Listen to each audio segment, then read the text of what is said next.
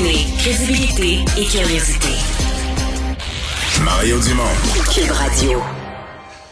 Alors, on est dans les journées de la persévérance scolaire. Euh, plusieurs messages qui sont envoyés par des élus et autres sur euh, sur le sujet. Mais on va tout de suite en parler avec Audrey McKinnon. Elle est la directrice de campagne des journées de la persévérance scolaire. Bonjour. Bonjour, M. Dumont. C'est comme si euh, c'est un sujet qui, qui, intéresse au Québec et qui m'intéresse depuis un quart de siècle. On avait l'impression qu'on avait quand même une certaine progression, une certaine amélioration avec des efforts, des, des, des, taux de réussite. Puis tout à coup, bang, la pandémie. Euh, est-ce que c'est c'est quoi votre feeling? Je sais qu'on n'a pas encore toutes les statistiques, mais est-ce qu'on est est-ce qu'on a comme reculé euh, loin en arrière? Ben, et c'est ça. On a hâte d'avoir les données pour savoir juste on a reculé et jusqu'où on a reculé, mais c'est clair euh, qu'actuellement, il y a il y a des défis de motivation. Les jeunes sont moins engagés dans leur parcours scolaire. Chez les plus vieux, notamment, on le sait que, qu'actuellement, il y a des jeunes qui reconsidèrent euh, euh, leur, leur, leurs études au cégep, la formation professionnelle aussi. Donc, donc on a hâte d'avoir les données. Euh, parce que c'est sûr qu'il y avait des décrocheurs avant, euh, mais c'est vrai que ça allait bien depuis dix ans et même plus, ça allait bien.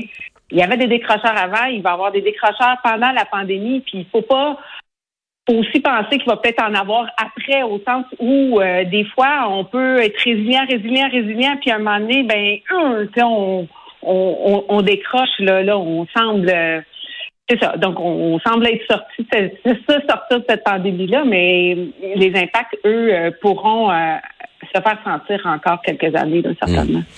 Vous avez, euh, dans le cadre de la, de la journée, euh, fait un, quoi, fait une espèce de sondage, une évaluation auprès des, des jeunes. Euh, puis, bon, évidemment, la pandémie, c'était vécu par les jeunes comme une crise qui a eu plusieurs phases. À un moment donné, la première année, les écoles ont été fermées pendant quelques mois. L'année passée, toute l'année scolaire, les écoles n'ont pas été fermées, mais ont été compliquées. Euh, cette année, la vague au micron, etc. Euh, des périodes où il n'y avait pas de sport ou pas d'activité, etc. Les jeunes sont moins optimistes? Ça, ça, tout ça les a, leur a rentré dedans? Ben, en fait, c'est que, en fait, ce que le sondage nous dit, c'est intéressant, c'est oui, actuellement, c'est difficile. Oui, il y a des jeunes qui ont pensé à décrocher. Oui, ça, il y a un impact sur leur, sur leur, comment ils voient leur avenir. Mais au contraire, ils sont toujours optimistes, ils sont toujours confiants d'atteindre leur but. C'est comme quand on leur demande, OK, lève les yeux vers l'avenir, là, puis, tu sais, est-ce que c'est, est-ce qu'il y a encore de la lueur et de la lumière au bout?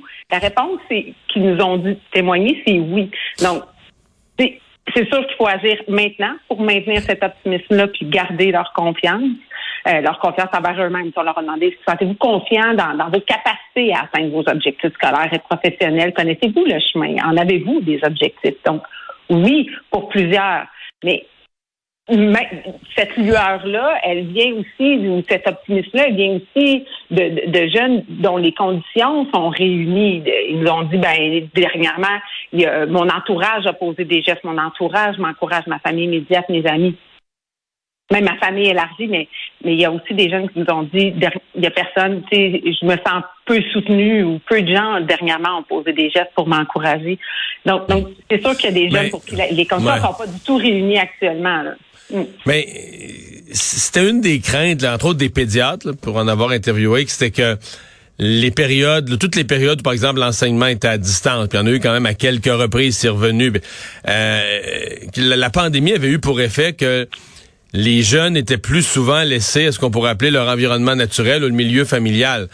ceux qui avaient un bon support là, pas si pire, s'en sortent. Mais ceux qui ont très peu de support à la maison, pour toutes sortes de raisons, parce que les parents ont leurs propres problèmes ou valorisent pas l'éducation ou euh, je pourrais dire des choses plus méchantes là, mais les parents sont pas là, ils sont pas sont pas euh, en support utile. Ben le jeune là, il, est vraiment tout seul. Là c'est sûr que il y a plusieurs facteurs qui font qu'un jeune va persévérer. Ça, ce qui vit à la famille, ce qui vit à l'école. C'est sûr que l'école puis le milieu de vie est un facteur de protection si un jeune est moins bien accompagné ou, vit des difficultés familiales ou personnelles. Donc, donc là, la pandémie est venue brasser un, peu tout ça. Euh, si, ton facteur de motivation, c'est tes amis, là, tu les vois moins ou moins ou ta, les activités parascolaires, euh, c'est sûr que là, euh, comme si l'équilibre est, l'équilibre est mis à mal. Puis, je pense qu'on va finir, on commence à le dire aussi, cette pandémie-là, elle, elle exacerbe les inégalités sociales. Donc, les jeunes pour qui c'était difficile avant, c'est encore plus difficile. Puis pour les jeunes pour qui c'était plus facile, les, les conditions sont réunies, c'est difficile, mais ils, ils ont sont quand même accompagnés. Donc, c'est certain qu'il faut, continuer d'avoir des données, de monitorer, de faire des études pour qu'on puisse euh, constamment, pour qu'on puisse s'adapter, développer les bonnes initiatives, mais surtout rester vigilant, vigilant, vigilant hmm. sur les jeunes actuellement. On parle beaucoup là, de, de qualitatif, de ce que les jeunes vivent. Est-ce que vous voyez dans les, les, les, craintes, les inquiétudes, quelque chose de quantitatif, c'est-à-dire que depuis le, le, le, 12 mars, je pense pas me tromper de date, le 12 mars 2020, mm. les jeunes, ça fait presque deux ans, là, les jeunes ont manqué plusieurs journées d'école. D'abord, au début, l'enseignement à distance, on n'était pas prêt pour ça. Le mois de mars, avril, ça, c'est dans beaucoup d'endroits, c'était des journées perdues. Il y en a qui ont repris un peu, à donné un peu d'enseignement à distance. Euh, à Montréal, en région, sont retournés à Montréal, sont jamais retournés à l'école cette année-là. L'année suivante, l'année passée, bon, on a gardé les écoles ouvertes tout le long, mais je pense qu'on a allongé le congé de Noël. Cette année, on a allongé encore le congé de Noël. Mais quand vous mettez ça bout à bout, là, euh, deux mois perdus là, quatre, cinq journées ici, quatre, cinq...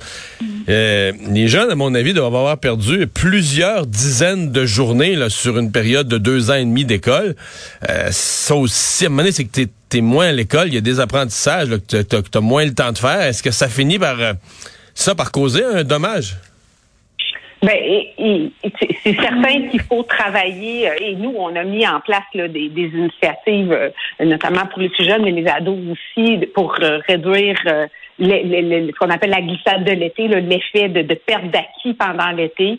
Puis c'est sûr que le moteur de, de cette initiative-là, c'était cette interruption-là qui est arrivée. Mais maintenant, euh, maintenant, je pense qu'on est collectivement et tous les milieux scolaires sont très conscients des impacts et mettre en place les éléments pour que les, les enfants rattrapent ceux qui vont bien, qui avancent, ceux qui allaient moins bien, qu'on les fasse cheminer.